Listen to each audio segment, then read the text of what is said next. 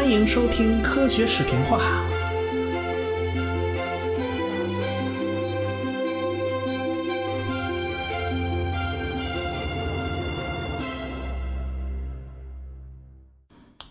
上文书讲到了薛定谔的书《生命是什么》，也讲到了分子生物学的诞生。从此，人类就可以在分子水平上研究生命科学了。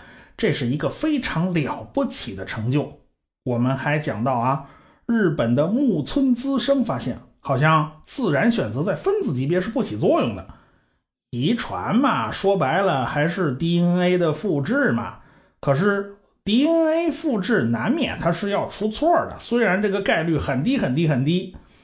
出错的几率呢？它不怎么受外界影响，除非是像摩尔根那果蝇那么倒霉啊，受满清十大酷刑啊，那玩意儿是肯定不得不突变了，是吧？一般情况下，基因突变的概率呢是大差不差的。一九六二年，祖卡坎德尔和鲍林就对比了来源于不同生物系统的同一血红蛋白分子的氨基酸排列顺序，他们就发现啊。其中的氨基酸在单位时间内以同样的速度进行置换。后来，许多学者又通过直接对比基因的这种碱基排列顺序，证实分子的进化速度的恒定性大致是成立的。就拿这个血红蛋白来讲吧，它虽然发生了变异，但是并不耽误血红蛋白继续发挥作用。这血红蛋白嘛，它本质工作是干嘛呢？就是携携带氧气嘛。哎，那就好比呀，这个螺母都是六角的啊，你某个基因突变了一下，它变成了四方的，是不是？它它也不耽误你拿扳手把它拧紧了，是不是？这你即便是变成四方的，好像它也不怎么耽误事儿。你所以呢，你即即便是发生了这种错误啊，从六角的变成了四方的，你也没必要把它换掉，对不对？它能完成工作吗？所以呢，这种事儿啊，就说明尽管发生了这种基因上的变化，也没法说这种突变就是有害的还是有益的，他没法说，好像就是人畜无害的样子。既然他说不出好坏呢，而且也不耽误事儿，所以这种突变呢就是中性的。对于中性的东西啊，它自然选择它这大剪刀它就不起作用了。所以，一九六八年，木村资生在《自然》杂志上就发表了一篇文章，叫《分子水平上的进化速率》。这篇论文明确提出了中性学说。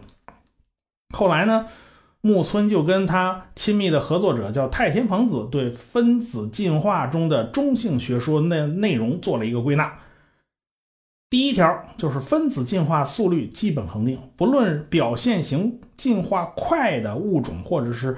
进化慢的物种，所谓表现型进化慢的这个物种，就是活化石，它千千万载它也不怎么变，对吧？就特定蛋白而言，只要功能与结构的本质上基本上不变，其以氨基酸置换速率所表示的分子进化速率就是一定的。第二条啊，功能上对生命生存制约性低的分子，或者一个分子中不那么重要的部分。较之对生命生存制约性高的分子，或者是分子中重要的部分，其突变置换率高。第三条，进化过程中对分子功能不损害或者损害轻的突变，较之损害严重的突变，它更容易发生。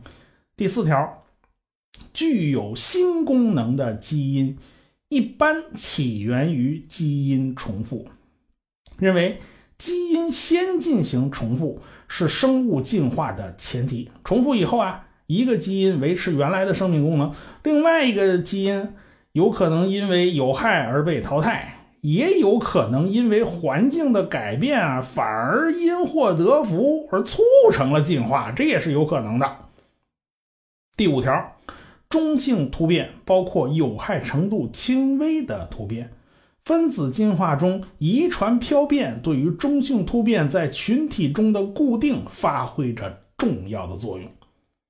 既然在分子这种中性突变面前，这个自然选择它不怎么起作用，那么中性突变的这个个体啊，就不会说啊，因为有优势就突然繁盛起来了，或者因为啊有个大重大的缺陷就被大批量淘汰了，它不会，那它是人畜无害嘛，所以这种。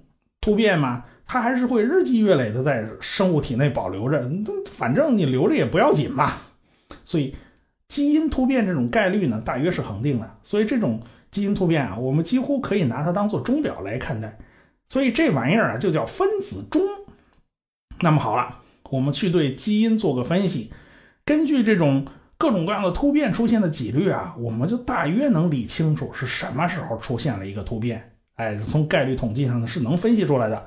这就是分子钟啊工作的基本原理。这个分子钟是个非常有用的工具，后面讲人类的起源会涉及到分子钟。反正木村君最头痛的一件事就是自然选择在分子领域它不起作用。有人说呢，这是现代综合进化论第一次碰到了实实在在的麻烦。哎，别说，还这还真是实实在在的麻烦。现代综合进化论的核心思想就是自然选择。呃，这可就要了老命了啊！在宏观层面啊，自然选择无疑是最靠谱的理论。可是，在分子级别，它就出麻烦了。这可怎么办呢？要知道啊，木村君自己还是倾向于自然选择学说的，但是外界舆论呢，他可不管这一套了。反正每次有这种新发现呢，这媒体都会大呼小叫的啊，这叫唤的就是什么达尔文进化论被推翻了这种消息都会满天飞的。这媒体都就就反正就喜欢干这种事儿嘛，反正标题党哪国都有嘛。后来呢，木村和拉特两个人就提出了两种假说来调和这个中性理论和自然选择。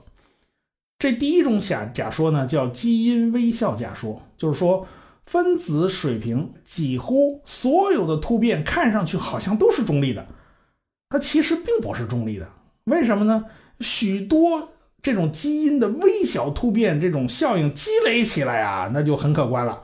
完全可能成为生物发生适应性变化的原因，哎，所以这叫基因微笑假说。哎，第二种假说呢，就是主要基因效应假说。大部分的碱基置换是中性或近似中性的，很少数的突变对于生物存在是有利的，从而导致产生适应性进化。他这个说法呢，其实就等于承认了。自然选择的机制深入到了分子水平，就等于承认了这个中性突变不过就是进化过程中无足轻重的这种杂音罢了啊！它等于是就是地位就已经下降了。这两种假说呀，都可以解释物种的这种变化，但是这个新物种是怎么产生的呢？这也是个大问题。所以这个木村呢就提出了松弛假说，这个理论是这么说的。第一阶段，由于竞争对手消失或出现新大陆啊，这个生物从严酷的种内种间斗争中解放出来了，周围没有竞争对手嘛，什么海阔凭鱼跃，天高任鸟飞啊，这环境出现空白或者松弛状态了。哎，这是第一个阶段。第二个阶段呢，由于生存环境松弛，自然选择压力大大降低，所以呢，各种各样的中性突变可以。急速的发展和积累，这就第二阶段。第三个阶段呢，在积累起来的这些个中性突变中，有些突变可能对生物适应外在情况变化起着有利的作用。哎，它起到有利作用了，那就显现出来了。第四个阶段，当各式各样的突变型越来越多，挤满了宽松的环境，自然选择呢就重新发挥了这种大剪刀的作用，咔嚓咔嚓就开始往下裁。从众多的突变中啊，挑选一种出来，从而呢就实现了进化。这种物种形成的理论呢，还只只是个假说，尚有待验证啊。反正呢，中性学说它重头的还是揭示分子进化规律，这是它的重要贡献。其次呢，中性理论强调随随机因子和突变压力在进化中的作用。是对综合进化理论的纠正和补充。当然啦，中性论者一方面承认自然选择在表型进化中的作用，另一方面又强调分子层面上进化的这种特殊性啊。我这分子层面它就是有点特殊嘛，它也就管这个中短时间的进化过程，长期进化过程啊，这中性学说可就管不了了，因为。分子水平上的理论呢，它管不了彗星撞地球啊！你想想，啊，引发恐龙灭绝那种大灾难呢，这分子生物学它怎么它都管不着，对吧？它只能管这种小尺度上的事儿。所以后来有人就把那个新灾变学说给拿出来了啊。话虽这么说啊，自然选择适者生存嘛。但是自然界其实是充满了不确定性的，有时候纯粹就是运气啊。一个小岛发生火山爆发，结果绿色的蛤蟆全死了，碰巧留下俩棕色蛤蟆。结果呢，以后这个岛上的那个蛤蟆全是这俩的后代嘛，它全是棕色的。你能说这棕色蛤蟆它何德何能啊？它就比那绿色蛤蟆更适应环境？恐怕它它不能这么说，这这绿色蛤蟆纯粹的点儿背嘛，点儿背它不能怪社会啊，这纯粹就是运气问题。所以自然界中除了自然选择以外，还有大量它是属于属属于纯粹是运气不好。某种程度上讲啊，我们人类能进化到现在这程度啊，人那的确是运气太好了，这一这一运气好好到爆棚啊！地球上诞生的人类并不只有我们一种啊。但是其他人类它都灭绝了，只剩下我们这一支儿。各地陆陆续续挖出了很多古人类的化石，我们中国人最熟悉的就是北京猿人，还有什么蓝田人呐、元谋人啦之类的。反正我国面积大嘛，挖出化石的概率它也就比较大。直到最近一个时期，因为分子人类学的发展，我们得以从另外一条途径。来研究人的进化历程，靠的就是这分子钟啊！你光靠挖化石那是不够的，因为化石毕竟它是个很稀缺的东西，它并不是那么常见。过去我们认为啊，这些在龙骨山周口店挖出来的北京猿人啊，是我们的老祖先，全世界范围内很长时间内也都是这么认为的。现在看来啊，这是不靠谱的，他们与我们的亲缘关系啊。其实很远很远很远，基本上谈谈不上是一支儿的。他们属于直立人，我们属于智人，啊，它不是一类。反正归了包堆，所有这些个人科物种，你往前追吧，它总可以追到一个共同祖先的身上。这就是基于进化论的一个基本判断嘛。那么这个共同的祖先，它在哪儿呢？最有可能生活在什么地方？我们要去那个地方，我们好去挖化石嘛，对不对？但是这东西呢，可遇不可求，你只能先挖出来再说嘛。所以，一九七三年十一月底，一支国际考察队就在埃塞俄比亚的阿尔法谷发现了一些古猿化石。通过观察这只古猿的膝关节角度，这些人类学家们大吃一惊。他们发现啊，这只雌性古猿在生前。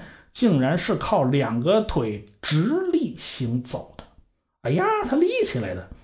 某种程度上来说，它可以称得上是我们全人类的祖奶奶呀。这是这个人种就被称为南方古猿的阿尔法种。这名称太长啊，不便于称呼，就给它起了个女性的名字，叫 Lucy。距今大约是三百多万年啊。后来呢？在非洲发现了更古老的化石，距今有四百四十万年了，也有个名字叫阿尔迪。看来啊啊，那很可能这个非洲就是人类起源的地方。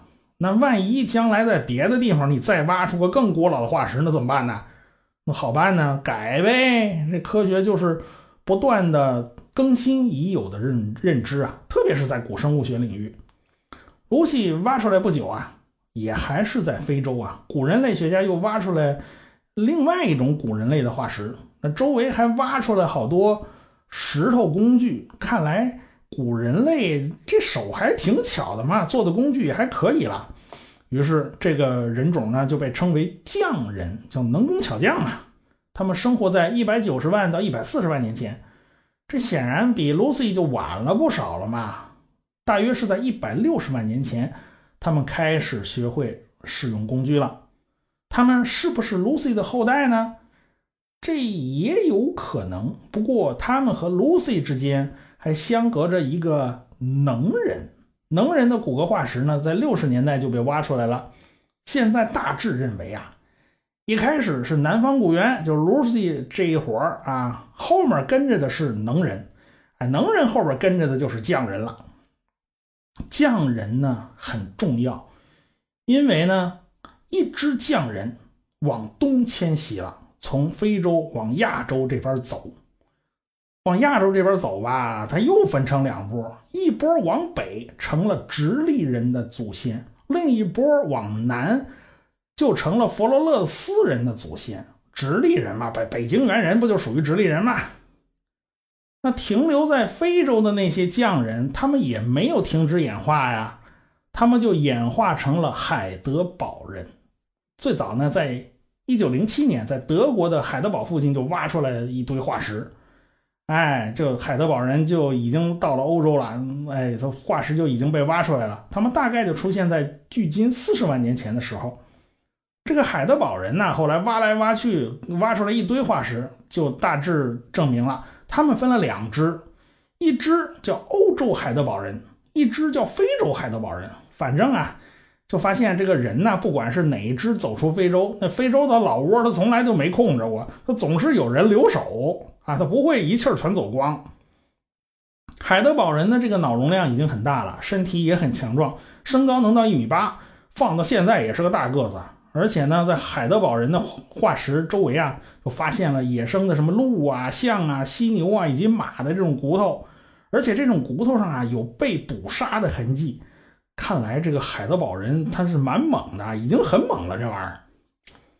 在欧洲呢，不仅仅发现海德堡人，还发现了尼安德特人。尼安德特人被发现就很早了，毕竟欧洲科学比较先进嘛，科技也比较发达，当然是家门口的东西最先被他们挖出来，是不是？所以1829年就在比利时，这个尼安德特人就被挖出来了。但是当时并没有太留意，到1856年，在德国的尼安德特山谷就再次把这人给挖出来了。这才明确得知这是一种史前人类，因为旁边啊还有很多古生物化石，比如说洞熊啊、驯鹿啊、披毛犀啊、古象啊等等等等，有它们的骨骼，有它们的牙齿，这些都是古生物嘛，都已经灭绝了嘛。看来这尼安德特人跟他们是一伙的，跟同一个时代的吧。当然啊，我们也能看得出来啊，尼安德特人的战斗力爆表啊，他能跟狗熊抢地盘啊。据考证啊，有的尼安德特人居住的洞穴是从狗熊那儿抢来的，这这明显嘛，这狗熊打不过尼安德特人嘛，所以连老家都被让让人给掏了嘛。过去啊，科学家们总是把尼安德特人当成是欧洲人的祖先，就跟我们过去老拿北京猿人当祖先差不多类似吧。但是斯文特。帕波领导的团队经历了十年呐，那费了千辛万苦啊，终于从尼安德特人的化石中提取出了 DNA。有了 DNA 呀，那就好办了，什么分子钟啊，就可以大显身手啊。所以呢，通过用分子钟技术分析以后，就发现这个尼安德特人和现代智人的祖先，在几十万年前就已经分道扬镳了。根本就没有任何直系进化的关系。说白了，我们跟尼安德特人是亲戚啊，这亲戚是亲戚，但是没有传承关系啊。这尼安德特人呢，他不是欧洲人的祖先。这个帕波还在世界各地抽取了上百个随机的 DNA 样本，通过对比啊，他就发现这些个基因呢序列差异都非常非常小。这意味着什么呢？就是今天世界上所有的人类都同属于智人这一个种，几乎就是从同一只祖先进化来的。我们别看长得不一样啊，这皮肤颜色有深有浅呐，鼻子有高有矮啦，其实全世界的人类是同一个物种，我们相互通婚都是没有问题的，是可以繁衍后代的。不同物种之间想繁衍后代啊，那那那那门都没有。啊，你比如说这个驴和马，它能繁育出骡子，但是这骡子它是不能生育的，继续繁殖下一代的可能性那是很低很低很低很低，不能说它完全没有吧。我们人之间显然没这种现象啊，我们什么肤色的人结婚，他都能正常生孩子呀，我们都是同一个种啊。虽然我们现代人是同一个物种啊，但是基因的丰富程度的分布它不是均匀的。非洲的基因型特别丰富，别的地方加起来再翻个倍都赶不上非洲。从这个结果，大家可以猜到啊，人类的起源地就是在非洲。越往原产地啊，这基因型就越丰富。比如说，我们打比方啊，这个非洲大本营有一百种基因，一波人走出非洲，奔着亚洲来了，他们只是一小部分啊，它不是全部嘛。很可能这波人基因型里面只有二十到三十种，那比大本营那一百种的少多了。然后你往亚洲走，你又分成两波，一波往北，一波往南，这就等于把已经不丰富的这基因型又给稀释了，更没法和老家大本营的相比了。所以呀，越往后走，越一支一支的分出去，那基因型它就越越少。哎，越是老家大本营，它基因型就越丰富。所以，越是基因型丰富的地方，就越有可能是老家大本营嘛。这个答案显然就是指向非洲的，所以这个分子人类学这边就给出了一个判断，古生物学这边那当然也就给出了对照嘛。毕竟从现在来看呢，挖出的最古老的人类化石是在非洲，所以这两条线索其实对上茬儿了。现在看来呢，我们就知道了，人类有两次走出非洲大陆的大迁徙，一次是。直立人的祖先千千辛万苦跋山涉水跑到亚洲来了。第二次呢，就是智人走出非洲向其他地方扩散。当然，这种迁徙可不是想象的那种嘛，扛着行李、挑着担子背井离乡出门长途旅行。你想啊，啊，在当地生活的好好的，是吧？那何必到处流窜呢？是不是？都是由于呢一系列的其他原因导致的迁徙。比如说，最近气候发生变化了，天气变干燥了。啊，这个猎物都不来喝水了，啊，这这边的河都干了，那咱们是不是往北边挪一点啊？北边那儿凉快，是不是能找到水源呢？是不是？咱就逐水草而居，这也是有可能的。或者啊，跟隔壁那部落打了一仗啊，这这这被打败了，没打过人家，被人到处追杀，他不得不跑嘛，那那就只能远遁他乡了。所以这波人就开始往出走。所以他有各种各样的原因，他并没有一个明确的目的，并没说啊，我要征服全世界，我就走吧。不是，他每年都有不同的原因，一年又一年，一代又一代，由于各种各样因素影响，今年挪个几里地，明年考虑是不是搬到河对岸去住，哎，反正一年又一年的挪嘛，最后就逐渐离开了最初的老家，就离最初的这个老家就越来越远，越来越远，所以。就是一路跌跌撞撞就往前走啊，智人就是这么来到欧洲的，哎，来到欧洲以后，远远看见有一群非常强壮的家伙就拦住了去路。虽然他们都很强壮啊，看起来笨笨的、憨憨的，也看得出来，虽然他们好像也是一鼻子俩眼的人类，但是显然与自己不是同一个物种。他们就是尼安德特人。智人和尼安德特人呐不期而遇了，那会发生什么样的事情呢？咱们下回再说。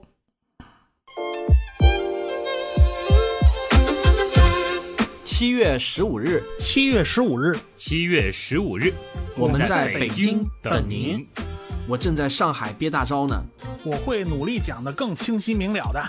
我希望通过我对科学的分享，来改变你对于颜值、身材甚至语言的刻板印象。非常抱歉大家啊，因为我之前计划做一个小手术，因为时间跟手术恢复后的情况还不能估计，为了不影响这次活动的顺利进行，再三考虑，所以就不上台演讲了，我只能在台下为台上的演讲者助威。请注意，购票通道已经开通了，请关注“科学声音”的微信公众号，在菜单中即可购票。好位置的票可不是很多啊，想好了您就赶紧出手，别犹豫。哎，黄牛党请绕路啊！如果您有兴趣成为我们这次活动的赞助商，也可以联系微信号四零零零零九五九谭老师。我是卓老板，我是吴金平。我是汪杰，我是旭东，我们是科学声音。